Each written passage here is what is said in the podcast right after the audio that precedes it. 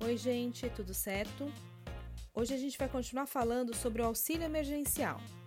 Só lembrando que esse benefício faz parte das políticas públicas traçadas pelo governo federal para ajudar a população de baixa renda nesse momento de pandemia.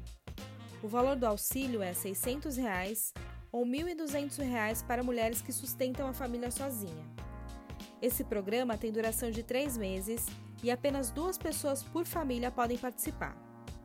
Como eu falei no episódio anterior, ontem, no dia 7 de março, a Caixa Econômica Federal lançou três canais com foco nesse benefício: o aplicativo Caixa Auxílio Emergencial e o site www.auxilio.caixa.gov.br, onde as pessoas podem realizar o cadastramento do auxílio emergencial.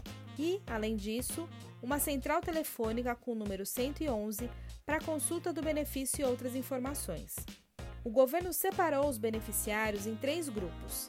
Mas antes de falar sobre eles, eu vou contar quais são os requisitos necessários para ser incluído no programa.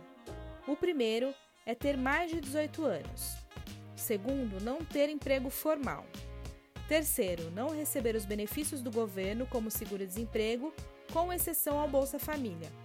Quarto, ter renda familiar mensal por pessoa de até meio salário mínimo, ou seja, R$ 522,50, ou renda familiar mensal total de até três salários mínimos, R$ 3.135.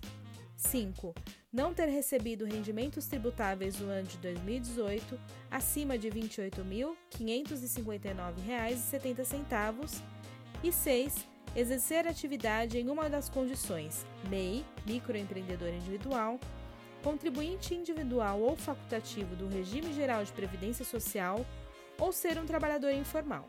Agora vamos falar qual procedimento deve ser adotado para cada um dos três grupos. No primeiro grupo estão as pessoas que já têm o cadastro único. Para quem está nesse grupo, não é necessário realizar nenhum cadastramento.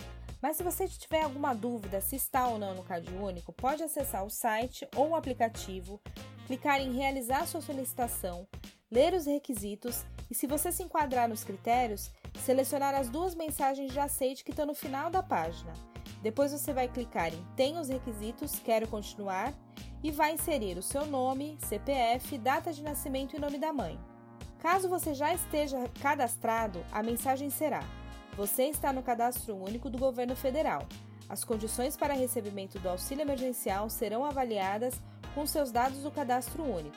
Aguarde cinco dias e acesse novamente. Se você recebeu essa mensagem, deve aguardar o processamento dos dados para saber se vai ou não receber o benefício. Se estiver dentro dos requisitos, a informação passada pelo governo é que quem já tem conta poupança na Caixa Econômica Federal ou conta corrente no Banco do Brasil vai receber a primeira parcela no dia 9 de março. Para quem tem conta em outro banco, o valor vai entrar no dia 14 de março. Mas se você não estiver cadastrado, ao invés de ver a mensagem que eu falei antes, deverá inserir outras informações para continuar o seu cadastramento, assim como no próximo grupo de beneficiários que eu vou falar na sequência. O próximo grupo são das pessoas que estão dentro dos critérios mencionados acima, mas que não estão no CAD único e nem no Bolsa Família. Lembra do aplicativo do site que eu falei antes? Então, foi para esse grupo que esses canais foram criados. O passo a passo é o mesmo que eu falei anteriormente, mas agora o cadastramento deve ser feito por completo. Para isso, quatro informações importantes precisam de destaque. A primeira informação é que para baixar o aplicativo, as pessoas não precisam ter crédito no celular.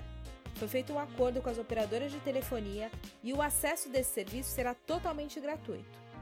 A segunda é que só será possível cadastrar um número de celular por CPF. Ou seja, se em uma família existem duas pessoas que atendem os requisitos, mas apenas um número de celular, não vai ser possível cadastrar as duas pessoas com o mesmo número. Isso é uma medida de segurança. A terceira informação é que para realizar o cadastramento, o CPF não pode estar suspenso e nem bloqueado. Quem estiver com o documento nessas condições precisa buscar regularização no site da Receita Federal. A quarta e última informação importante é que no final do cadastro, a pessoa pode indicar uma conta que quer receber o benefício. Mas, se ela não tiver nenhuma conta para indicar, ela pode também escolher a opção Poupança Digital e a Caixa vai providenciar a abertura dessa conta para ela. Mais para frente, eu vou preparar um podcast só falando dessa conta digital que a Caixa está preparando para essas pessoas. Depois que o cadastro for realizado, será preciso aguardar um tempo de processamento. De acordo com o governo, isso deve demorar uns 5 dias. Depois dessa validação, o pagamento vai ser feito na conta que a pessoa indicou no cadastro. Importante dizer que para os grupos 1 e 2, a segunda parcela está programada para ser paga entre os dias 27 e 30 de abril e a terceira parcela entre os dias 26 e 29 de maio. Agora a gente vai falar do terceiro grupo de beneficiários, que são os participantes do Bolsa Família. Para esse público, tudo vai acontecer de forma automática. Quem recebe menos de 600 ou de 1.200 reais, no caso das mães solteiras, o valor do Bolsa Família será substituído automaticamente pelo auxílio emergencial. Quem recebe acima do valor vai continuar tudo igual.